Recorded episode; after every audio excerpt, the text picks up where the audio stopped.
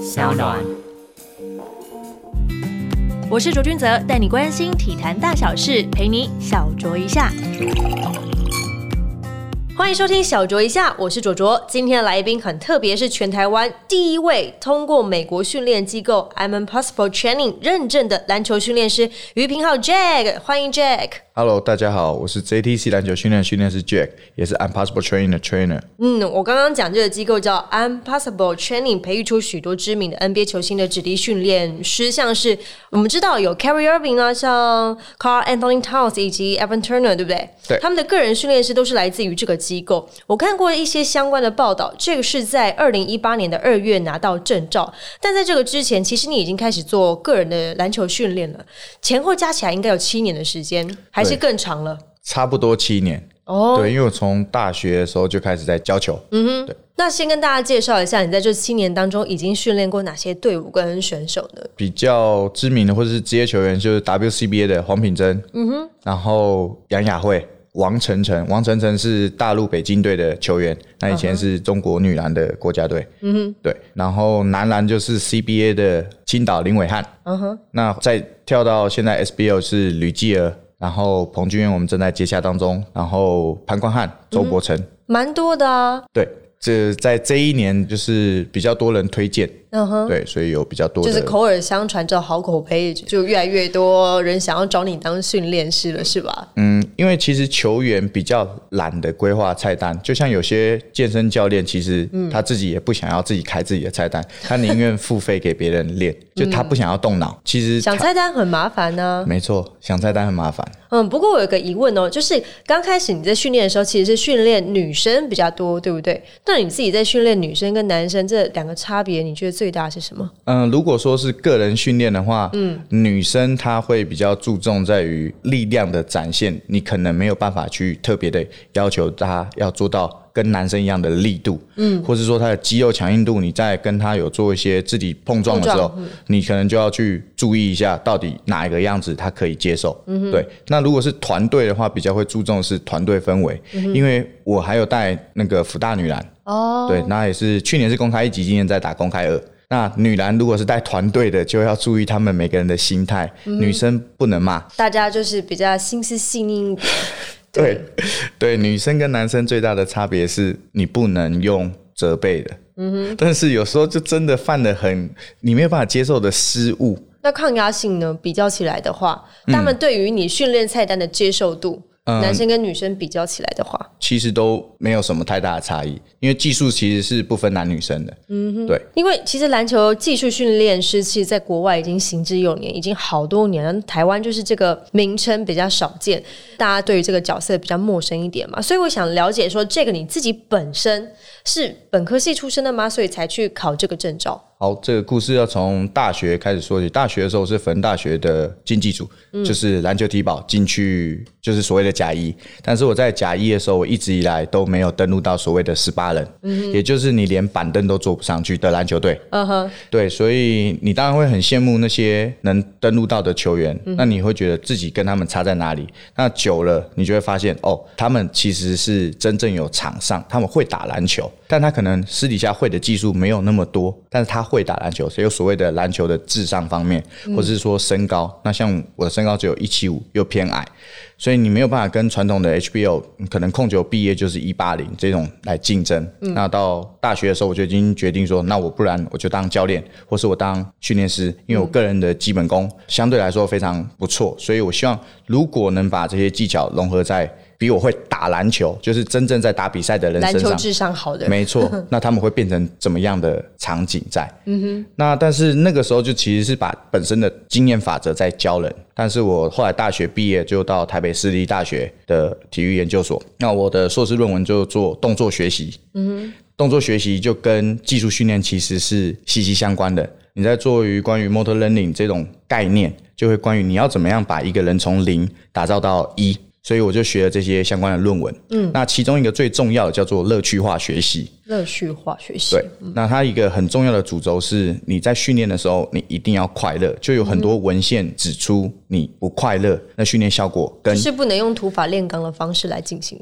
不能土法炼钢之外，你不能不快乐。嗯哼，快乐是一个很重要的指标。你必须让你的训练是有趣的。嗯哼，对，那有趣的训练，那时候我就看到了，就是现在这个 IPT 这个机构，嗯哼，那刚好跟我的理念是非常非常相关符合。嗯哼，你在什么样的 moment 情况之下，就是意识到说啊，我可能没有办法当球员，我没有办法继续当篮球选手，所以我应该要想别的方式来继续进行我这个篮球的路。呃，其实我在高中就已经发誓说，不管我要打球还是教球，我就想要走篮球相关，的工作。嗯哼，对，所以我接触到这个契机，其实是在高三就已经八级，就是内心有一个这样的想法。嗯，但是到了大三，你发现你始终没有办法进去正选名单，到大三了，其实算蛮晚的，会不会这样？嗯，就想撑 嘛，你一定会想，想拼拼看嘛，对不对？对，你会想撑一下，撑一下啊，撑不过没办法了，你就该真正我就去系篮开始教球了。哦，原来是这样子。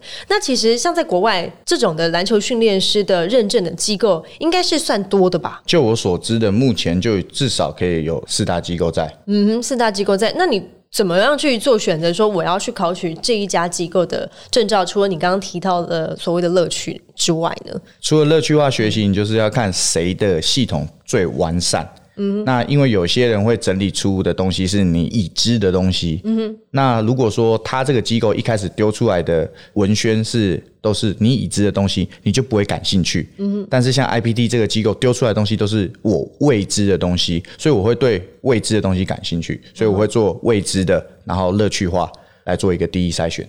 那这个过程是你怎么取得这个训练师的这个认证的资格呢？除了有笔试吗？或者是就我们印象中所谓的考核、考试这样的状况？在二零一七年的时候，嗯我参加了线上认证。它一开始因为亚洲区，嗯，它是开线上认证，哦线上认证它会给你五十题数科全英文的考试，然后你要拍摄一个三十分钟的线上教学视频，嗯传给美国官方。然后美国官方会审核将近快三个月，我原本都以为我是被骗钱的，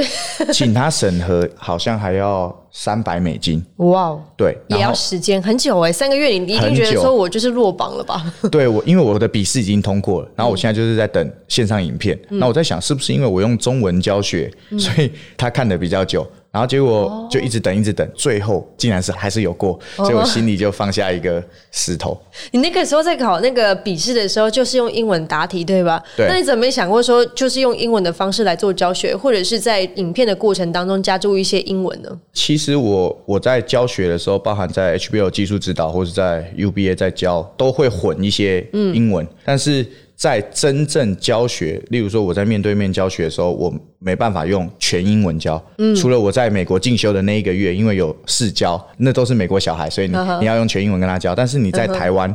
你跟他讲全英文，他也听不懂。嗯哼。那在你之前，因为你是第一位取得就是认证的，对，那在你之前呢，有没有取得非认证的所谓的个人的篮球训练师？应该没有，我应该是台湾第一位，包含是做这一行，包含取得认证，是我第一个开始的。那后来的那一些取得认证的，也是跟你一样同样在同一个机构吗？因为有认证的，目前最具公信力的就是这个机构，所以目前台湾还有另外两位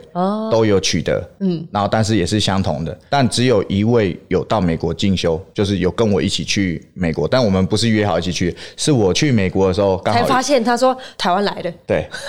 对， 同乡同乡。那我之前看过 Jack 你的报道，说你是获得比赛型训练师跟技术型训练师这两个的认证。呃，比赛型的他后来已经拿掉了，现在只有技术型，嗯哼，对，那比赛型是我的专长，其中一个专长，帮选手训练的时候。团队的部分嘛对，那在篮球训练师还有细分哪些专场以及项目呢？其实就是以这比赛型跟技术型做一个最大的两个区分。哦那比赛型跟技术型最大的分别，我们会用开飞机来做一个模拟。嗯，你开模拟机就是技术，你真正的把飞机开上天上开，那个才叫做比赛。所以比赛型的训练，你一定会是在技术型后面之后，你才会来进阶到，你必须先在地上先开行模拟机，人家才有可能让你开。飞机在天空上练习，而且那还只是练习哦，还不确保你你真正的飞机可以开得很好。所以这是美国这边给我们的一个答复，就是说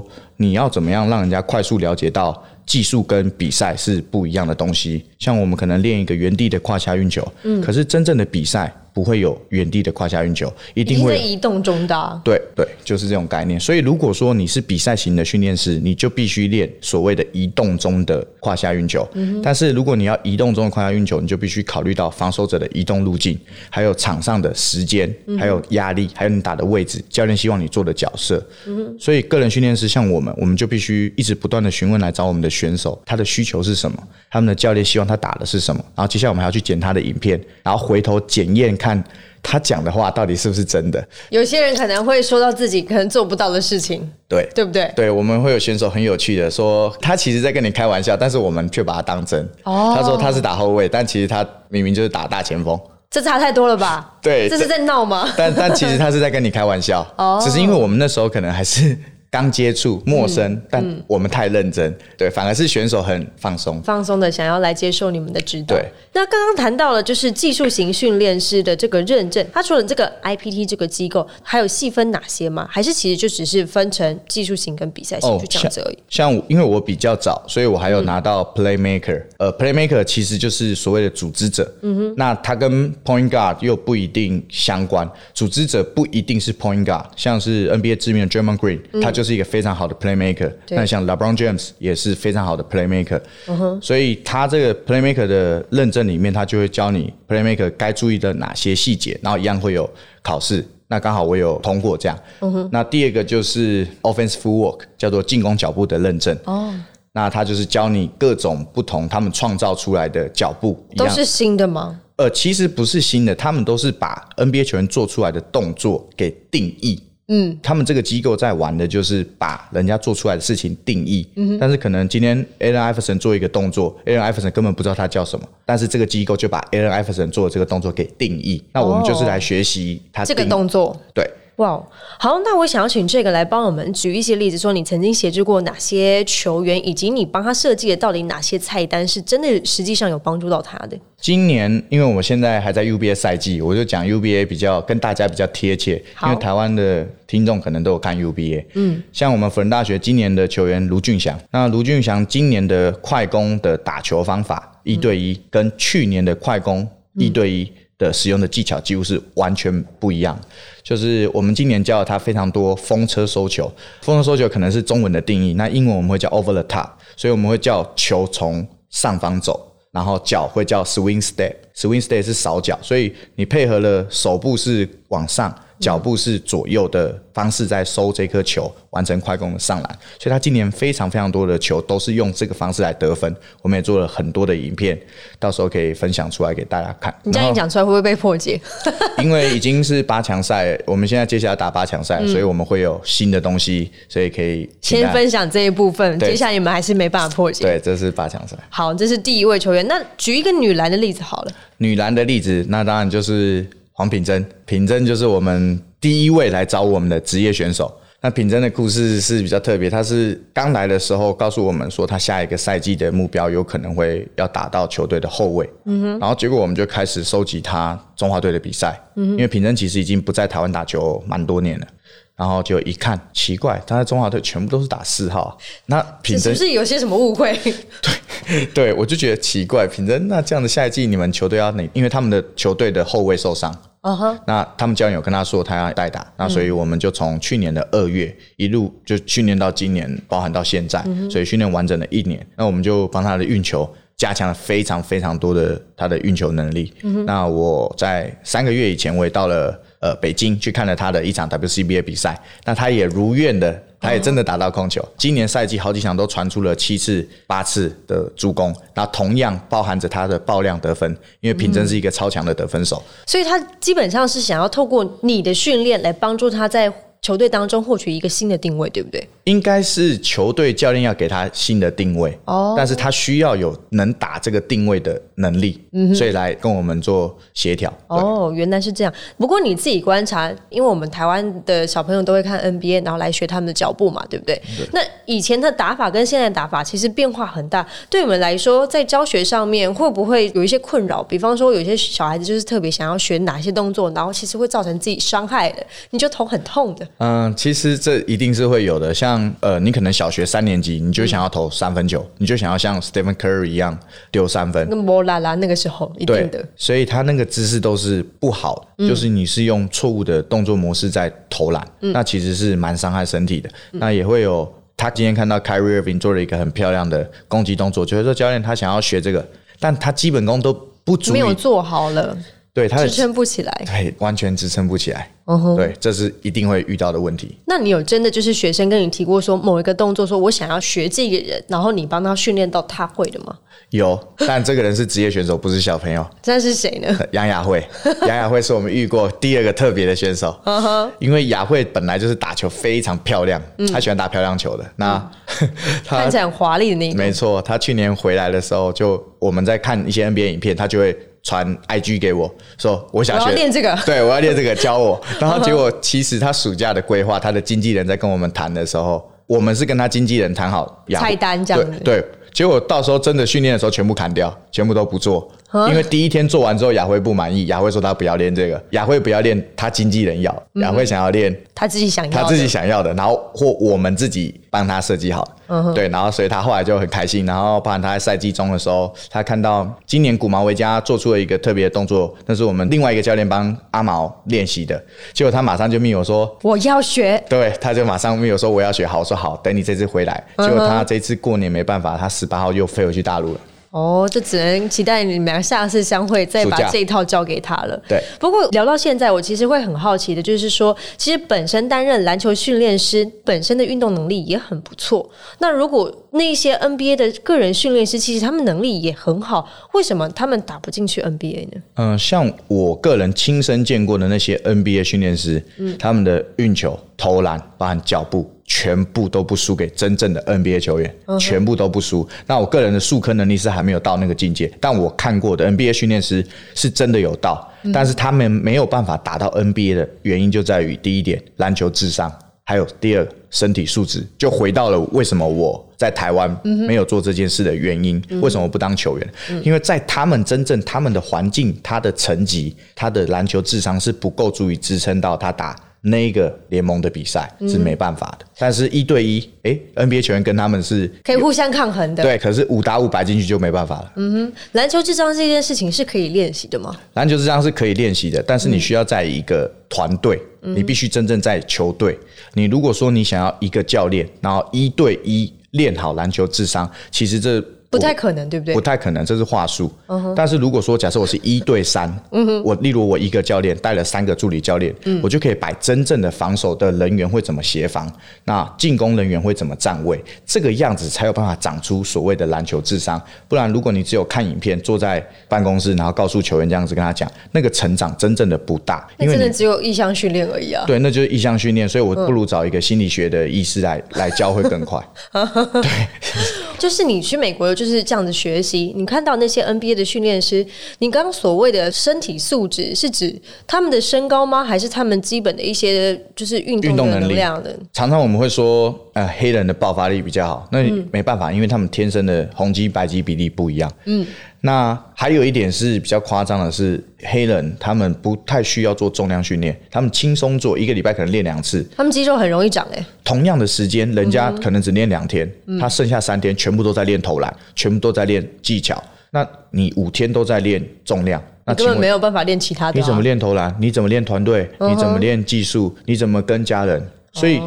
这是蛮蛮没办法抗衡的一件事情。这很现实的问题啊！对，还有备展，我们的华人备展就是常备展的人算很稀有，嗯，但是呃黑人是常备展的非常非常多，他们的手臂基本上都可以超过自己的膝盖。对，就接近，对啊，我看过是有超过的，这是蛮夸张的、那是真的很夸张的。嗯哼，那负责训练球员的你自己也需要每天跑训练菜单吗？我们就是抓到时间，例如说，呃，我们可能九点到十点半训练一位选手，嗯然后我们下一个选手是十二点，那中间这段时中间间空档就可以嗯对就开始狂训练，或是吃饭，或是你的任何的休息时间都必须在这个中间的这个小段落去做。嗯那如果说没有，你今天客户比较少，那你就会特别安排时间去做训练，这是一嗯定要的。你给自己最长的训练菜单大概都是哪些？其实每个阶段都有转换、嗯，我以前最常做的，包含现在整个大陆的训练师，因为他们现在比我们火，但是他们的还落后相对后面一点点。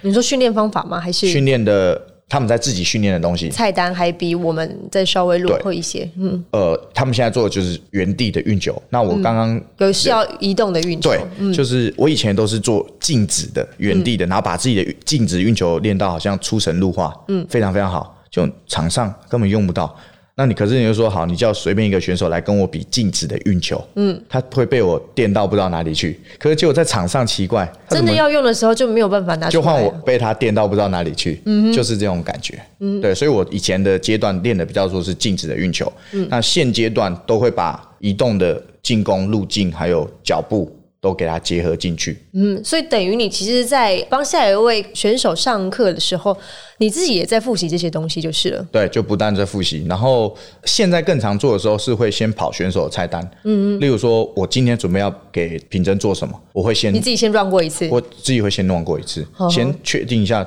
这到底合不合理，这教合不合 理，对。你自己会很强调在体能方面的训练吗？我自己非常非常的重视这一块。那所以我们 JDC 有一个我们配合的，他叫做动作优化师，然后他又是防护员，那他又有体能训练师的证照，所以他是一个非常非常优秀的。的一个教练，那是我的好伙伴。那今年他就帮品珍改他的投篮，帮品珍优化他的投篮。然后品珍今年的投篮就好非常非常多，在三分球，包含到他去韩国集训的时候，跟 CBA 球队去集训的时候，他的队友都告诉他说，品珍你的投篮怎么变得这么的轻松，这么的流畅？嗯，对，那是我的好朋友帮助品珍的。所以就是动作优化的部分。那在体能上面，你会特别去强调说，你一定要去跑步，你去训练，你可以跑多远，或是跑距离是怎么样，或是时间长度，你会开这个菜单给选手们我吗？个人是完全不会。呃，跑步我会以生理学作为一个很重要的基础，因为我们团队还有另外一位体能教练，嗯，他是在生理学实验室的，嗯，对。那他们学的系统就是专门在掌握所谓的恢复，就是关于你场上会不会喘这件事情，嗯，所以他们会去算出一个非常精准，然后他还会验血，然后看你的血液的乳酸的浓度是最精准的去计算这件事情，所以我们会把这个部分给转借给体能教练，让体能教练来强化他的心肺功能。嗯哼，那如果是想要强调动作优化，就是包含场上的技术的话，我们就会请我们的陆克教练来帮忙协助。哦，刚刚听到的都是比较专业的训练的部分。如果说只是单纯一般喜欢打篮球的听众朋友，也可以安排就是篮球训练师上课吗？哦，其实我们现在很多客户都是一般民众，我们旗下的其他训练师的客户也都是一般民众，包含我自己现在最多的客户都是国中生，现在才国一。国一对，虽然有些是 JHBL 的球员，嗯但大部分都是遗嘱或是 JHBL 的后半段的球员，就因为小国一而已，所以你不嗯对啊会上到场。嗯哼，对啊，所以一般民众可以。他们来找你训练，有没有跟你讲说他的目的是想要成为什么，或者是他想要达到什么样的境界呢？其实小朋友很特别，有些小朋友会讲，敢讲自己的梦想；有些小朋友是不会的。所以其实不同的小朋友有不同的。我有一个小朋友的梦想就是想打到 NBA，嗯，那我们非常讨厌的也是一个东西叫做梦想的扼杀者。嗯千万不要成为梦想扼杀者，这个是非常罪恶的一件事情。嗯每个人的生活周边都会有梦想扼杀者，就是当你跟他嗯告讲诉你你做不到这样子，对，所以尤其我们是教育者的角色，我们千万不能这个样子。所以当小朋友跟我讲说他想打 NBA 的时候，我就是打从心底的认可这件事，我相信你，我支持你，我会尽我所能的帮助你，我们一起努力。那有些小朋友是不讲话的，那你可能没有办法去了解他的的心态是什么，但是你就是必须透过长期的观察、关心，然后你才会了解他到底是怎么样的小朋友。不过你自己很喜欢篮球，你怎么看待自己在体育界现在这样子的角色呢？嗯，其实对我来讲，我想要做的事是当一个好的可以分享正确知识的领航者。嗯哼，那我们如果能把正确的知识传递下去，那我希望可以有更多台湾的国际化球员产生。国际化球员不一定要 NBA，你能输出到日本、韩国，然后甚至在真正的国际亚洲杯能代表台湾，让人家知道。我们球员有多出色，对我来讲都是我希望我能扮演好的角色。嗯哼。那第二点就是防止运动伤害，因为现在包含整个大陆都在做技术训练，他们的技术训练现在比我们还火，因为人非常非常多。对啊，那人多就会有所谓的乱练。那我不是要批评人家的专业度不足，我讲的是很多技术训练师他并不是体育科系毕业，他并不具备就本科系的一些技能就对了。对你根本不懂生理学，只是你根本没有办法监控强度。嗯，你会练，但你没有办法监控这所谓的强度，或是你看不出来，那你也不晓得什么样的动作会让你的跟腱、让你的十字韧带产生压力，这些东西都是你不知道的，因为你只知道动作。你不知道怎么样避免这些事情，所以我会希望我可以宣传一些技术跟商房如何比较安全的方式去一些正确的知识跟概念就对了。对，那你自己对于提升台湾的体育环境跟球员的表现这两个蛮远大的目标，自己有没有什么样的期许呢？嗯，我自己的期许就是，像我们在 UBA 有在跟我们合作，包含像建行科大，我们比较特别，像我是辅大的助理教练，但是建行科大的明星球员又跟我做个人训练，所以这其实是业界有人在看，他可能会觉就得是我有点矛盾，会不会？对他们会觉得很怪，但是对我来讲，我行得正啊。你在做的事情，我为的从头到尾都不是所谓的 UBA 冠军，在做我现在这件事情，嗯我在做的都是希望我的球员进步，来找我的人真都正很强，都很强，嗯哼，对，所以他们要是呃践行的小朋友、福大的小朋友，甚至谁来找我，未来只要能到职业队去，可能是 S 或是大陆，因为像大陆现在最大的训练师单位叫做 Draven，、那我刚刚有讲到四大的认证机构，四大机构的老板就是中国 Draven 的老板，哦，所以所以他们可以获得的资源比我们台湾还要多很多呢。对，所以中国 Draven 又把我签约签下来，成为中方的第一位训练师，我是中方唯一一位代表。嗯，那因为有这样子的机缘，所以我多认识了中国的各个地区的训练师，好学校的教练、野球队，然后甚至到俱乐部，所以我会希望借由我这边，我可以把他们的球员 highlight，我会推荐给大陆，让这些小朋友将来都有饭吃。这是、其实我是我希望我可以做到的事情，我可以不用当经纪人，我完全不想当经纪人，